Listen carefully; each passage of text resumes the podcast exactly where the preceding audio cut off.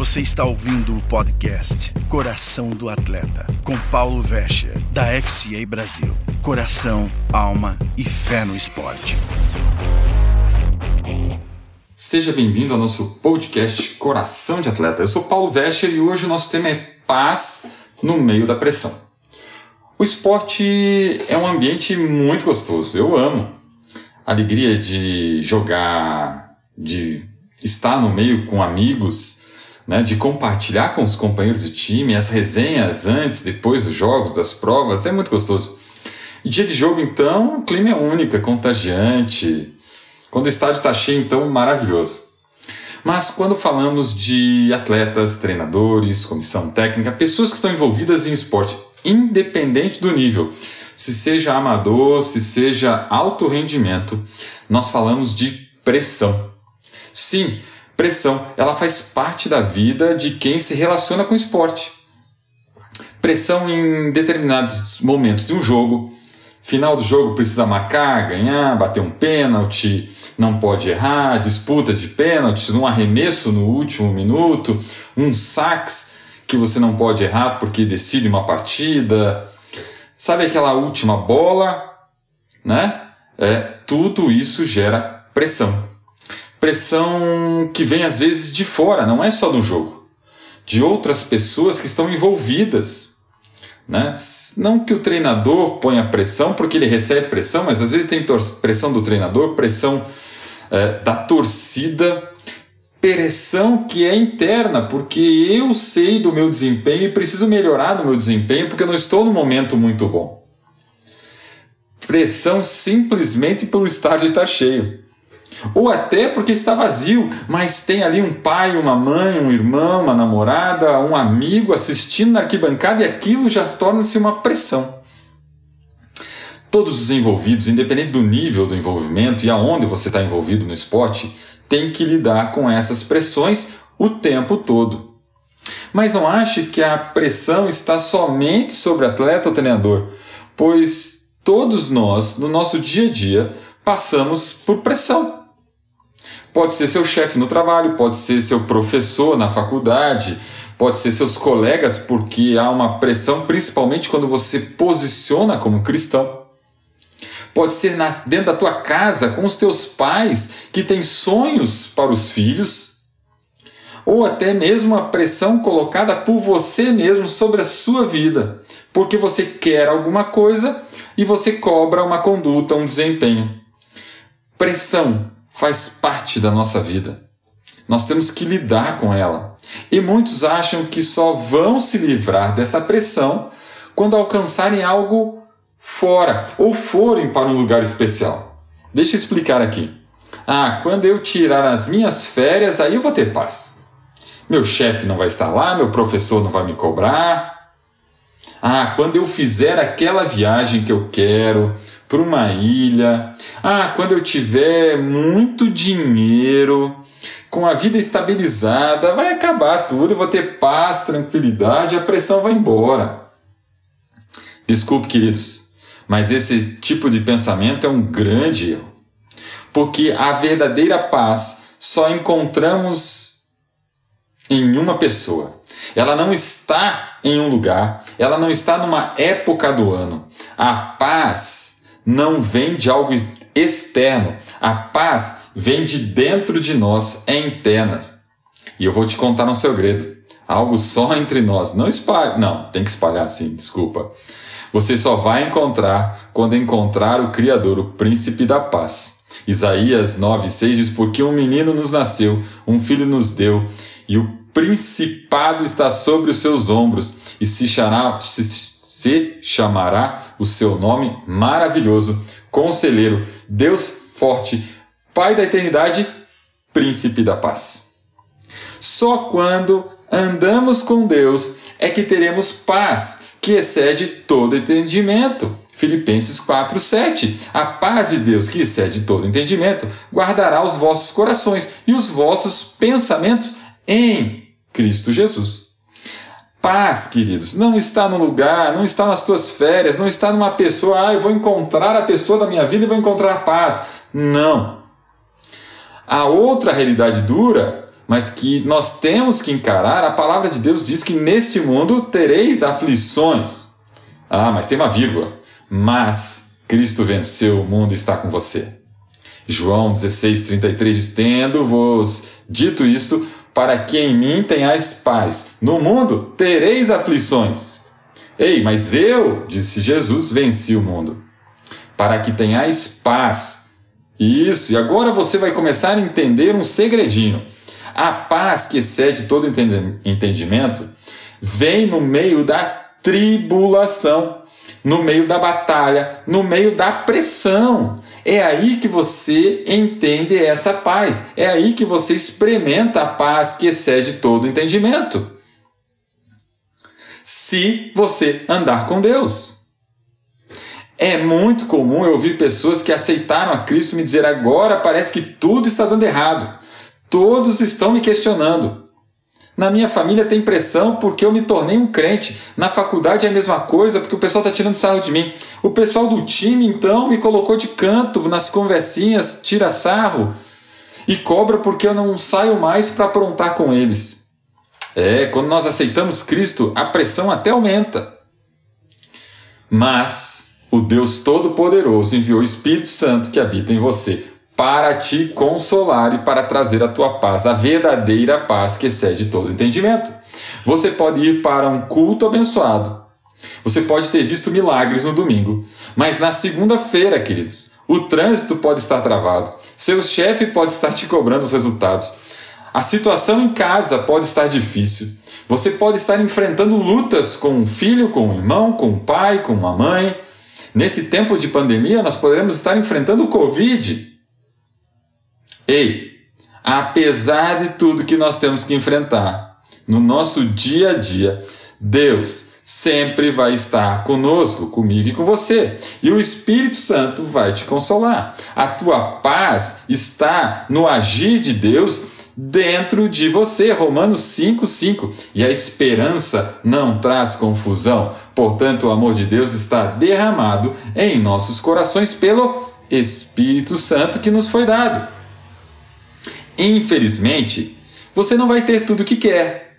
Você vai ter problemas, você vai enfrentar lutas, mas quanto mais perto de Deus, quanto mais você andar segundo a vontade dele, mais vai sentir a paz que excede todo entendimento. E ele vai te ajudar. 2 Coríntios 1, 3 e 4 diz: Bendito seja o Deus e Pai de nosso Senhor Jesus Cristo, Pai das misericórdias, Deus de toda consolação, que nos consola em todas as nossas tribulações. Você já fez musculação? Tem um exercício na musculação, na academia, chamado supino, aonde você deita num banco, tira a barra do cavalete traz ela até o peito e sobe de novo. É um movimento básico da musculação. Imagine que a barra é a sua vida e que você está fazendo a primeira vez só com a barra. Pouco peso, é leve. Né? Às vezes quem está começando até pede, não, pode colocar mais peso porque está muito tranquilo e você pode passar dois, três minutos fazendo exercícios que não vai cansar. Essa é a impressão. Se você colocar mais uns pezinhos leves, você pode fazer um pouquinho ainda de repetições, um número alto de repetições, mas vai cansar, vai começar a fadigar. Esses pezinhos leves é como se fossem pequenas coisas que vão atrapalhando, que vão acontecendo no nosso dia a dia, que vão nos incomodando e tirando a nossa paz, tentando tirar a nossa paz, que colocam pressão no nosso dia a dia. Mas se você está entrando para ganhar força, massa muscular na academia, você vai ter que sobrecarregar esse peso com mais anilhas, você vai ter que pôr mais peso. E quanto mais peso você coloca na barra, mais difícil é de fazer os exercícios.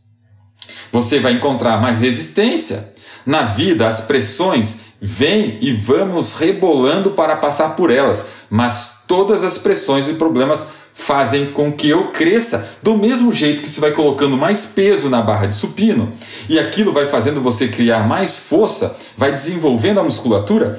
Na nossa vida, os problemas, as dificuldades, as batalhas vão me deixando também mais fortes, mais preparados para seguir no caminho. 2 Coríntios 1, 3 a 5 diz: E o Deus de toda a consolação, que nos consola em todas as nossas tribulações para que também possamos consolar os outros que estão passando por alguma tribulação, com a consolação que nós somos consolados por Deus, porque como as aflições de Cristo são abundantes em nós. Queridos, as dificuldades nos deixam mais fortes para ajudar outros. Só que no teu treinamento, na academia, naquele exercício, vai chegar um momento que você é obrigado a colocar, teu instrutor vai colocar mais peso ainda, mas já está pesado. E ele vai colocar mais peso naquela barra. E chega a um ponto que trava. Eu não sei se você já passou por isso, mas chega um ponto que trava, não vai mais.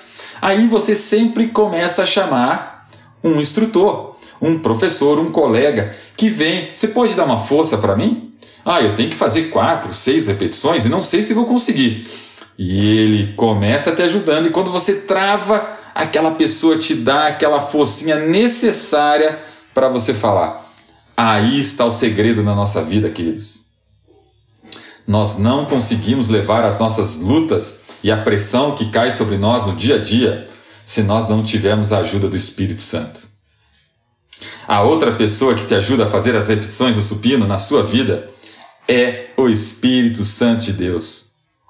Que maravilhoso saber que ele está com você o tempo todo. Ele não é aquele professor da academia que às vezes está atendendo outra pessoa. Não, ele está com você o tempo todo. Mas você precisa ter uma relação com ele para falar: Ei, Espírito Santo, preciso de você agora. Me consola, me dá força, me dá a saída desse momento.